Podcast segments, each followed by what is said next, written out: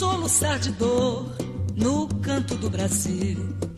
Bom dia, boa tarde, boa noite. Eu sou a Emily e estou aqui com minhas colegas Ellen, Marina e Laura para começarmos agora mais um episódio do quadro Humanidades e suas particularidades do podcast Mundo das Humanas.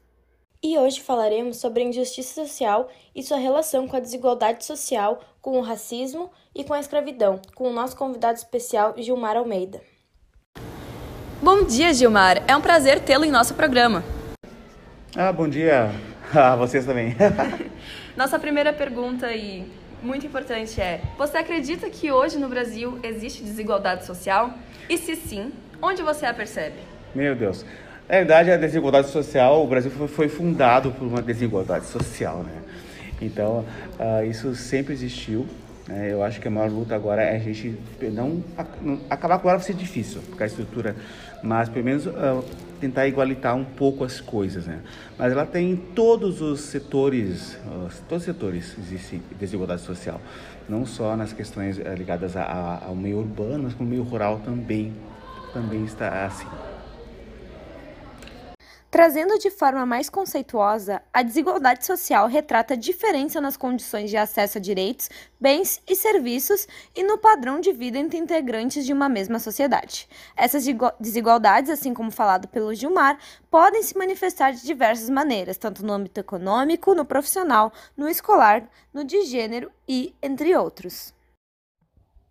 A principal delas é a desigualdade econômica, gerada pela concentração de renda como pesquisa realizada pelo IPEA, Instituto de Pesquisa Econômica Aplicada, o Brasil apresenta desigualdade total de renda, sendo que mais de 27% da renda está nas mãos de apenas 1% da população. É importante lembrar que a desigualdade econômica afeta principalmente a população preta, já que a realidade do Brasil ainda é uma herança do longo período de colonização europeia, e conforme a pesquisa realizada pela Pesquisa Nacional por Amostra de Domicílios Contínua, o rendimento médio de todos os trabalhos dos brancos é de R$ 2.814, porém dos negros é de R$ 1.570, o que evidencia essa desigualdade. E além disso, a desigualdade também está presente no âmbito educacional. Segundo o PNAD contínua, a taxa de analfabetismo no Brasil em 2016 dos brancos é de 4,2%, enquanto dos negros é de 9,9%. E você já vivenciou alguma situação de discriminação racial e como reagiu? Ah, outra coisa que eu acho bem complicado, porque é o seguinte, gente, a discriminação, né?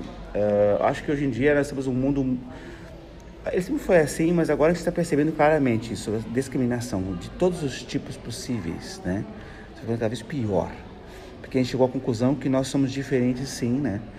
Então a discriminação ocorre em pequenas, pequenas coisas, desde piadas até não acesso, não acesso às coisas. Uh, acho que nós estamos evoluindo muito, né? A gente está evoluindo porque a gente está percebendo, agora é, é, a gente percebe a discriminação. Em relação a, a se, eu, eu sofri uh, discriminação ou não, como eu reagi? Deixa eu pensar. Ah, tá. Eu trabalhei muito tempo numa escola, numa escola agrícola. É, eu não vou falar o nome, mas a pessoa sabe. E eu percebi naquela escola que eu era escravo de parede. O que é escravo de parede? É uma pessoa que é funcional, que está ali trabalhando, que faz coisas que é interessante, só que ela não dá opinião. Ela não pode ter opinião. E eu percebi que isso me afetava muito, né? Então, eu, era deprimido, eu tinha depressão. E daí eu resolvi, um dia eu parei e pensei, Gilmar, caia fora daqui. E eu fiz isso, né? Então, como eu lido com a questão do preconceito, eu lido dessa forma. Eu penso, gente, se essas, essas pessoas não, não, não estão aptas para esquecer a minha cor e pensar na, na minha capacidade, elas não devem me querer. O racismo e o pensamento de superioridade racial também conduziram à escravidão de povos não brancos e marcou nossa sociedade, deixando o preconceito contra negros como herança no país. No Brasil, um negro tem quase três vezes mais chance de ser assassinado do que um branco. O dado foi obtido pelo IBGE, no informativo Desigualdades Sociais por Cor ou Raça, que analisou o número de assassinatos entre 2012 e 2017. Esse dado, infelizmente, expressa a normalização do preconceito contra esse grupo, e é inadmissível que pessoas sejam assassinadas, violentadas ou discriminadas pela cor da pele ou raça.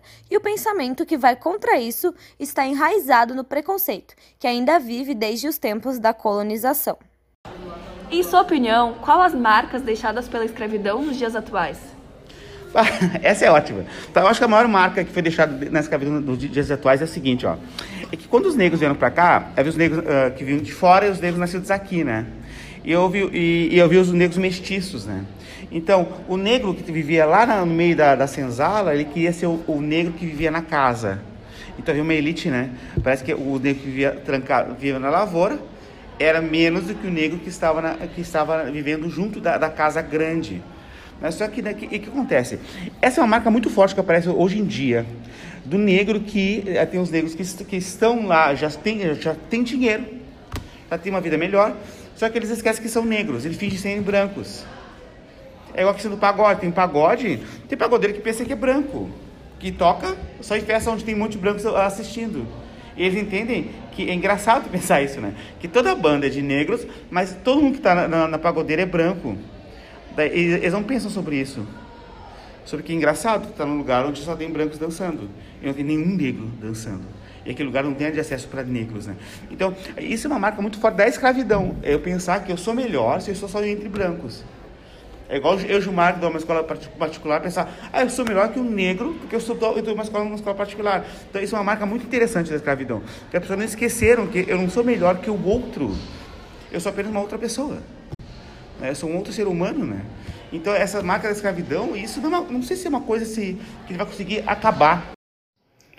A abolição da escravatura aconteceu de fato por meio da Lei Áurea, que foi assinada em 1888 mas mesmo assim ela não previa medidas que pudessem propiciar novas condições de trabalho ou vida para aqueles que foram libertados. Quando falamos em escravidão, é importante lembrarmos que o Brasil foi o maior território de escravidão do hemisfério ocidental.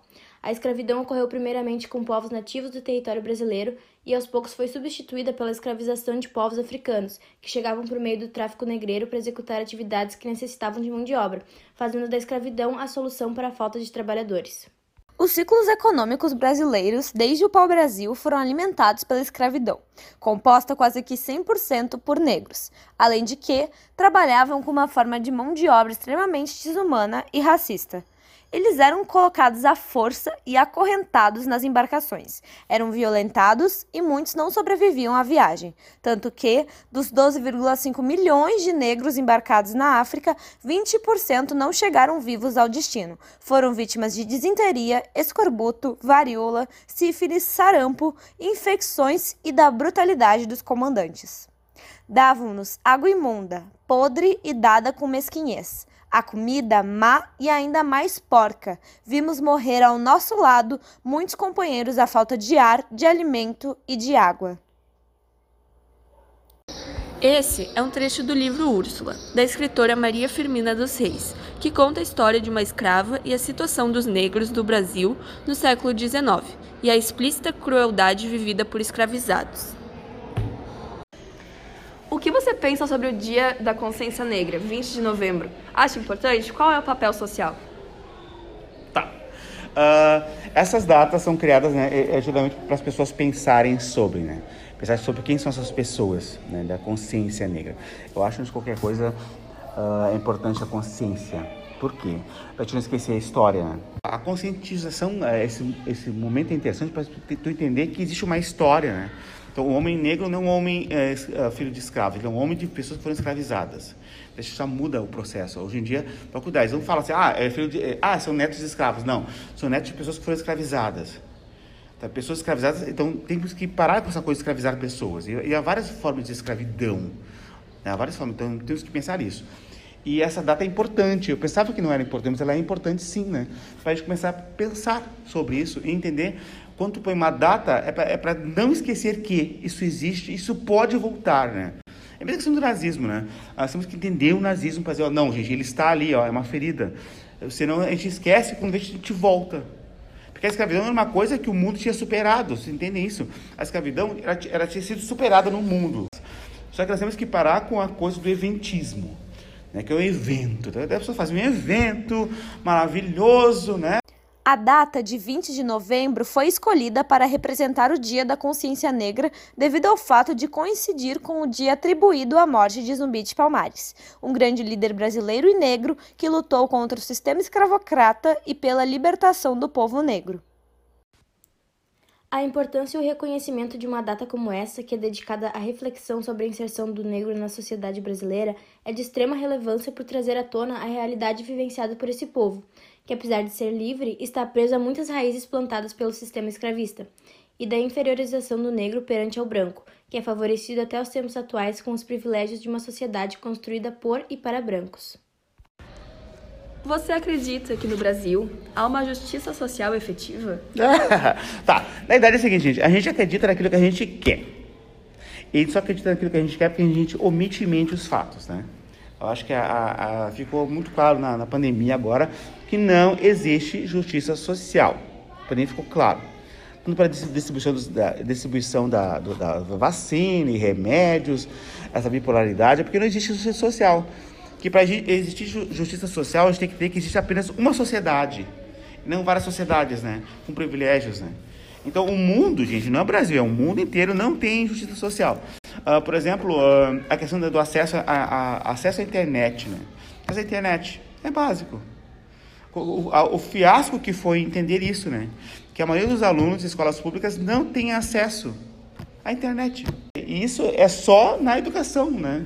Então imagina o resto, que é comida, sabe, que é acesso a espaços, cada vez mais estão loteando espaços que eram públicos e transformando em espaços privados. Então, pensar que existe uma justiça social, não existe uma justiça social porque a própria sociedade não tem consciência de classe. Então, essa coisa de.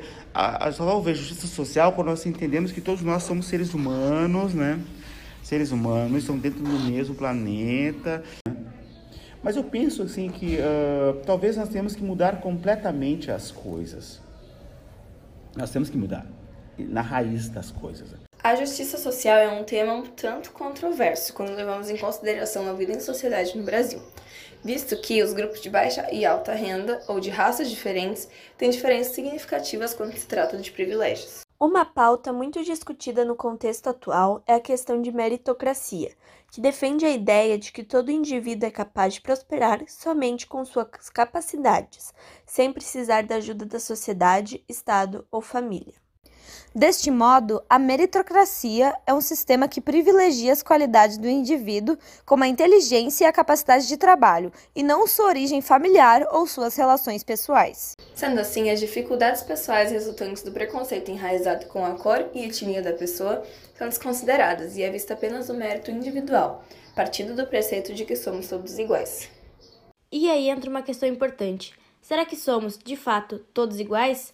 Afirmar que privilégios não existem é negligenciar anos de luta pelos direitos básicos de um ser humano enfrentados pela população negra do país. Fadados a mais de 400 anos de escravidão, impedidos do direito ao voto, do acesso a locais públicos, da prática de determinadas profissões e vistos como inferiores por grande parte do período histórico brasileiro, a população negra é, de fato, menos favorecida em diversos âmbitos sociais. Sendo assim, não seria necessário rever a ideia de meritocracia?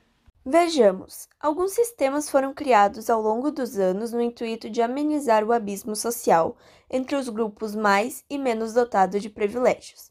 E como exemplo disso, podemos citar as cotas raciais, que são reservas de vagas em vestibulares, provas e concursos públicos destinados a pessoas de origem negra, parda ou indígena, que visam amenizar então a desigualdade racial e o racismo estrutural, resultantes de anos da escravidão no Brasil as cotas raciais estão entre as ações mais recentes que buscam a justiça social.